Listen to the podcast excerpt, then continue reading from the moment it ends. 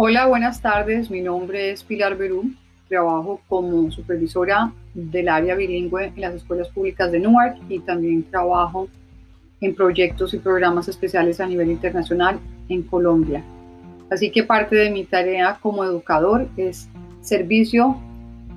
a nuestros estudiantes inmigrantes, eh, servicio a la comunidad como voluntaria en el área triestatal de Nueva York, New Jersey, Nueva York y Connecticut y evidentemente en el área filantropía, ayudando y promoviendo proyectos de educación, sostenibilidad y alimentación en el exterior, en este caso en particular en el área de La Guajira, en Colombia, de donde soy originalmente. Hoy quería aprovechar para crear este episodio en Anchor para probar de qué se trata, pero ante todo para utilizarlo como una herramienta en un momento donde los educadores estamos teniendo los mismos retos que los estudiantes y que los padres de familia en poder extender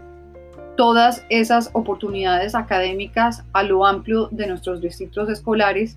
y poder llegar a las familias y a los estudiantes. Algunos de esos obstáculos son que los estudiantes inmigrantes no tengan acceso muchas veces a las herramientas como el computador o sus mismos celulares o que los padres de familia no puedan proveerle a sus hijos la ayuda técnica necesaria porque no tienen la información o el conocimiento. Incluso son sus hijos muchas veces quienes les enseñan a los padres a cómo manejar estas herramientas. En esos casos en particular se convierte un problema para nosotros como educadores y evidentemente para ustedes como estudiantes y para todas las personas que hacen parte de esta nueva comunidad de estudio y aprendizaje a, distancia. Quisiéramos utilizar este video el día de hoy o este podcast para que los padres de familia nos escuchen y también sepan en qué lugar estamos nosotros como educadores, eh, cómo también pensamos como educadores inmigrantes en nuestras familias, lo que significa no poder trabajar en esta época, atender la familia, al mismo tiempo educar a nuestros hijos o para nosotros como educadores atender nuestras familias, la crisis del momento y aparte de eso poder darle la mejor enseñanza y educación a nuestros estudiantes. En este caso en particular, vuelvo y repito, para nuestros estudiantes inmigrantes en la ciudad de Newark, en, este caso en particular. Lo primero que quisiera contarles es que em, la vida se hace mucho más fácil cuando todo el mundo maneja un celular.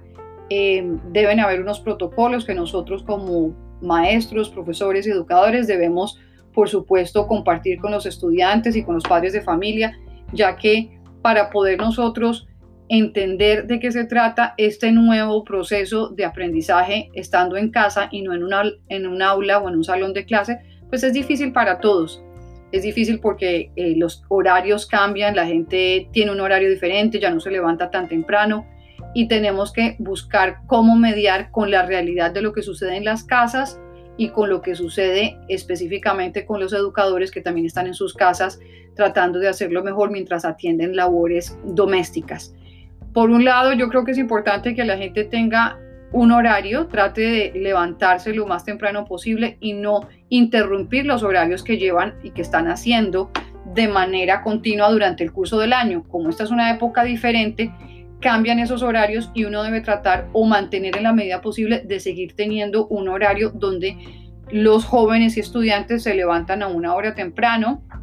para poder iniciar sus labores del día. Yo creo que es más fácil, es difícil, pero es más fácil que cuando los muchachos, como todos lo sabemos, pues prefieren levantarse un poco más tarde. Los padres de familia también prefieren que se levanten un poco más tarde y realmente no es beneficioso porque se pierden las rutinas diarias y se pierde un poco el flujo de lo que viene sucediendo en las áreas académicas. Tarde o temprano tendremos que regresar a las escuelas en unos horarios donde tenemos que cumplir con esos horarios específicos obligatorios y es más fácil hacerlo si hemos mantenido en la medida posible esa disciplina.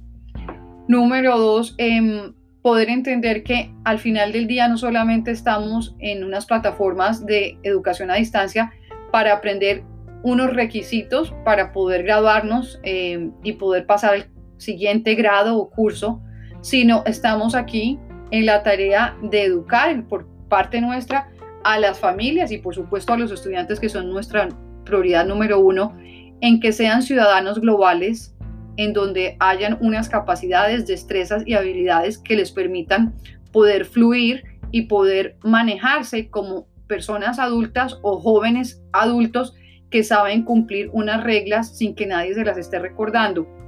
Entonces es muy importante saber que podemos avanzar en esa medida cuando tomamos responsabilidades y sabemos que debemos seguir unos procesos, unos protocolos y unos procedimientos dentro de lo normal. Estas son las clases que tengo, tengo que terminar al final del día. Muchas de las escuelas, especialmente en escuela media y en ah, bachillerato o high school, tienen hasta las 11 y 59 para entregar sus trabajos. Es importante que una persona sepa que a pesar de que ese es el plazo que les dan a los estudiantes, uno debería estar listo con las tareas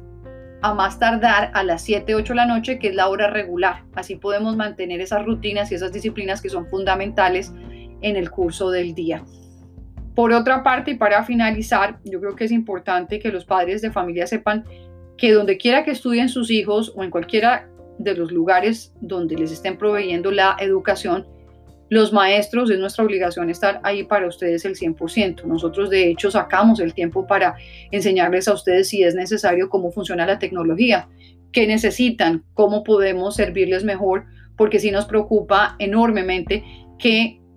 un cuarto del año lo estemos haciendo en esta forma y que muchos estudiantes no tengan acceso o no estén interesados en aprender y se vayan atrasando más de lo que ya están, no solamente obviamente en el aprendizaje del inglés, sino en lo que son las demás áreas académicas.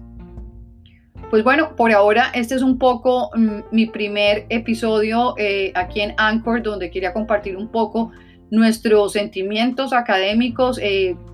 unirnos a ustedes como comunidad latina de inmigrantes